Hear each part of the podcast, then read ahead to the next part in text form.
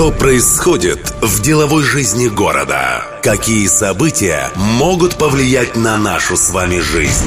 Что изменится в самое ближайшее время? Владимир Колодкин на радио Ростова. Деловая среда. Здравствуйте. В студии Владимир Колодкин. Сегодня деловая среда будет посвящена анализу состояния банковского рынка. Разобраться в текущих событиях и тенденциях банковского сектора мне помогут топ-менеджеры ведущих кредитных организаций региона. В этом выпуске вы узнаете, какие события стали ключевыми на банковском рынке, в чем банкиры Ростова проиграли коллегам из Краснодара, как вкладчики реагируют на продолжающиеся отзывы лицензий.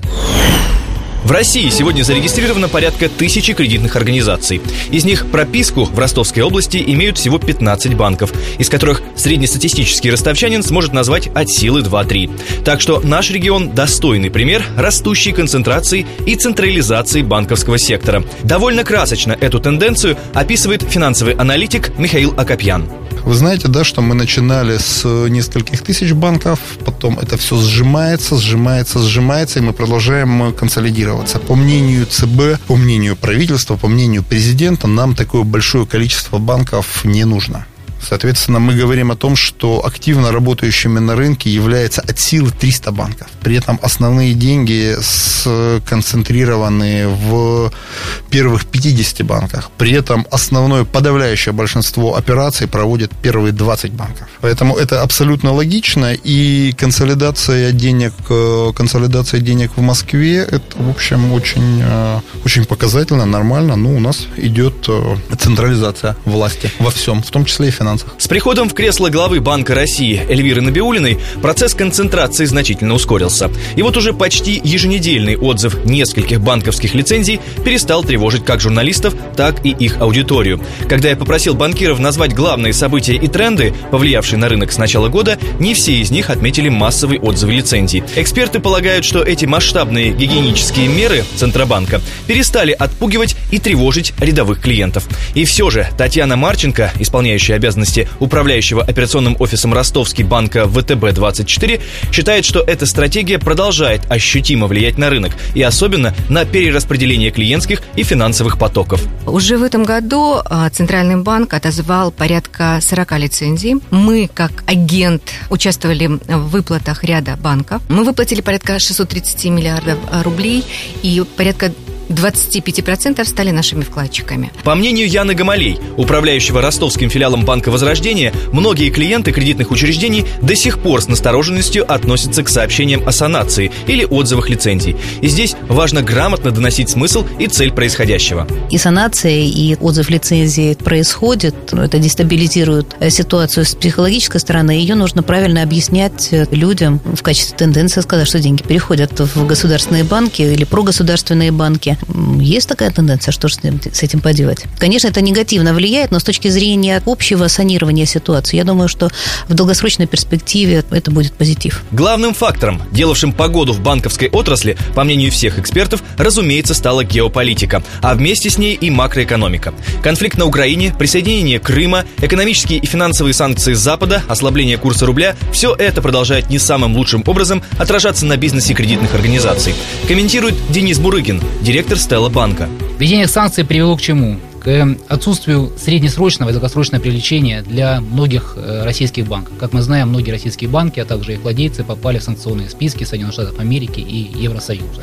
Также произошло за последние 8 месяцев ухудшение финансового положения ряда заемщиков, юридических лиц, которые попали под санкции, или партнеры, которых попали в санкционные списки. Соответственно, ухудшение финансового положения заемщика привело к тому, что многие банки стали создавать больше объем резервов под обесценение суд, что, соответственно, привело к ухудшению финансового положения коммерческих банков. Так, по состоянию на 1 сентября 2014 года Центральный банк отмечает, что прибыль банковского сектора упала на 10% по сравнению с аналогичным показателем предыдущего года. И если последние годы у нас была экономика роста, в том числе экономика роста для банковского бизнеса, несмотря на кризис там, 2008 года, несмотря на тяжелые времена после кризиса, когда большинство заемщиков коммерческих банков выходило из тяжелого состояния, все равно банковский сектор показал рост. И в основном показывал прибыль с исключением отдельных периодов вот, последних лет. То есть для сегодняшний день показатель 10% я считаю как бы существенным и, в принципе, ключевым определенный сигнал для банковского сектора дают. Евдокия Малогловец, региональный директор южного филиала Росбанка, отмечает, что важным фактором, влияющим на рынок, становится общий экономический спад.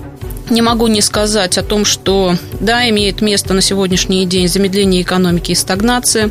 Это влияет на потребительскую активность. Мы видим определенные изменения на рынке автокредитования. Это вот то, что нам близко. Именно геополитика и ее последствия привели к основным негативным тенденциям на банковском рынке – оттоку вкладов и росту кредитных ставок, ужесточение требований к заемщикам. Об этом мы поговорим чуть позже. А среди важных событий российского масштаба эксперты также назвали намерение правительства создать национальную платежную систему как наш ответ Визе и Мастеркарду.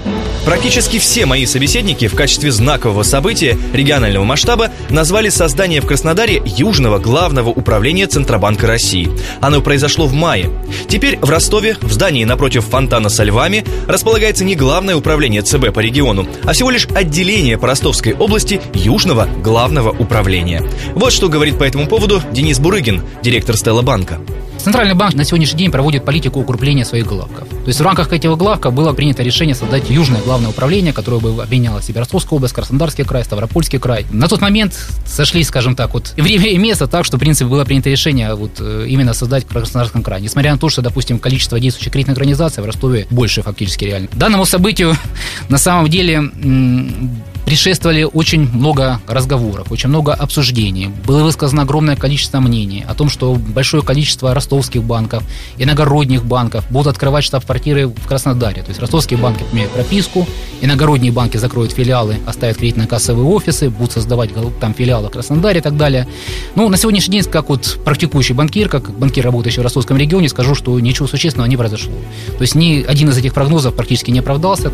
Финансовый аналитик Михаил Акопьян полагает, что мы стали свидетелями очередного проигрыша ростовской элиты в битве за властное, экономическое и финансовое влияние на юге. Это показательно, потому что э, ростовским банкирам э, будет э, и управляющим, ростовским управляющим московских банков будет немножко тяжелее общаться в, с ЦБ в Краснодаре, там немножко центр принятия решений смещается в Краснодар. Вот этот показатель, он может быть э, где-то немножко тревожным. Тенденция к переносу хабов Краснодара, она существует, да, мы теряем, к сожалению, мы теряем э, позиции по целому ряду направлений, в том числе и по финансовым. Евдокия Малогловец, директор южного филиала Росбанка, согласна с тем, что последствия этого политического шага мы еще увидим, но не прямо сейчас.